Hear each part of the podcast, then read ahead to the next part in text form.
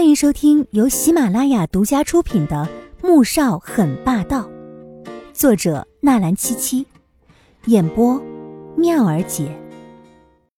第三百二十一集。他以为黄天觉没有听到，却见男人猛地一记冷刀甩了过来，莫名的有些打颤。现在怎么办？小五不认我们，连玉佩都不要了。宋月影的泪水掉了下来，抓着刚才季如锦扔下的玉佩，声音凄楚又伤心。我去把他抓回来，不认我们，就不准他回去。第二天，穆坚家就召开了股东大会。穆氏的董事组成主要是穆家三房，占有百分之五十五的股份，而这百分之五十五里面有百分之二十是被老太太早早转到了穆坚家的名下，百分之十。是当年穆老爷子在穆萧寒这位长子出生之前转到他名下的，另有百分之二十五是在去世之前转给了穆宏博的，剩下的百分之四十五，则由穆家的旁支占了百分之十五，另有百分之十，是当年穆家老祖送给了当年穆氏的元老级别员工，后来这些员工去世，又继承到他们的子孙手中，最终，有百分之十五。则投放于股市之中。而今，穆坚家手中只握着百分之二十的股份，除非获得高于百分之三十五的股份支持，否则是无法撼动穆萧寒的总裁之位的。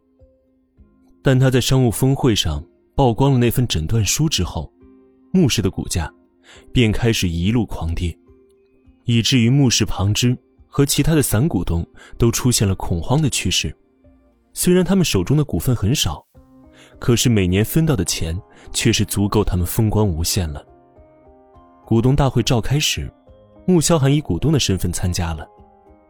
穆坚家在一众股东面面相觑时，将手中的诊断书每人发放一份。各位董事，这份诊断书，可能你们一时间看不明白，没关系，我现在可以解释给你们听。我们穆氏现任总裁兼股东穆萧寒先生，因十年前中了一种奇怪的，到现在都找不到名的毒，每个月十五号都会化身狼人一样的怪物，见人就咬。毒发时，连自己最亲的人都不认识。十年前，在穆家曾经有两名佣人和保安，在他毒发的时候去拉扯，被他咬成重伤。若不是及时抢救，当时很有可能会被活活咬死的。这话刚一落下，一众股东们顿时露出了惊骇的神情，看向穆萧寒，随后便退后几步。坐在董事长席位上的穆宏博看到这一幕，面色瞬间寒冷下来。穆萧寒只是沉着脸看着穆坚家得意的嘴脸，继续往下说着：“现在，经医院方面权威医生穆子饶的检测，穆萧寒的毒已经无法抑制了。”随时都有可能到发作的地步，而这也意味着他活不长了。所以，综上，我提议撤除穆萧寒的总裁位置。话落，董事会上便开始交头接耳的议论纷纷了。各位董事们，作为穆氏的董事长，我想提醒大家一句：自从穆萧寒接任了穆氏总裁一职之后，穆氏发展迅速。这几年，各位分到的红利也是一年比一年多了吧？所以穆萧寒中毒的事情，并没有影响到他对公司的决策。如果董事们想要撤除他的总裁之位，那最好想一想以后公司的发展。穆宏博自然不能眼睁睁看着自己的儿子，被人从总裁的位置上面赶下来。不说这些年在座的董事们一个个收钱收到手软，就是他这个董事长。也变成了无事一身轻，才能带着妻子出国环游世界。更重要的是，不能让穆氏落在穆坚家的手中啊！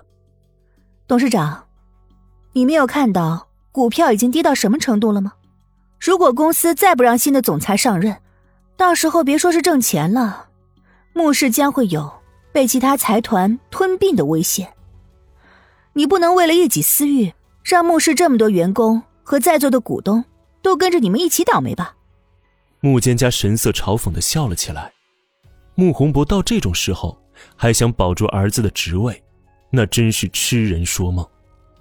穆建家，你以为把萧寒从总裁的职位上面赶下来，你自己就能坐上去吗？这么大一家公司，靠的是能力和手腕，这些你有吗？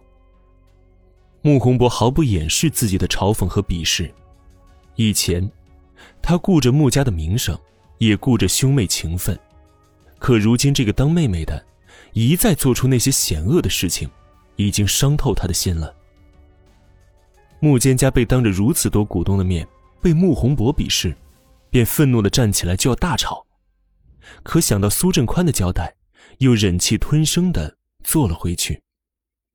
穆萧寒挑挑眉，看来他猜的不错呀，木间家背后一定有人在教他该如何去做。好了，现在开始举手表决吧。他笑了笑，淡淡的看着在座的所有股东，缓缓说道。穆宏博眉头一跳，有一种不好的预感。果然，就看到穆萧寒率先举起了手：“我同意罢免我的总裁职位。”这一举动，立即引起了所有人的震惊，包括穆坚家，他也没料到会是这样的情形。很快，除了穆宏博这个董事长，几乎是全票通过。本集播讲完毕，感谢您的收听。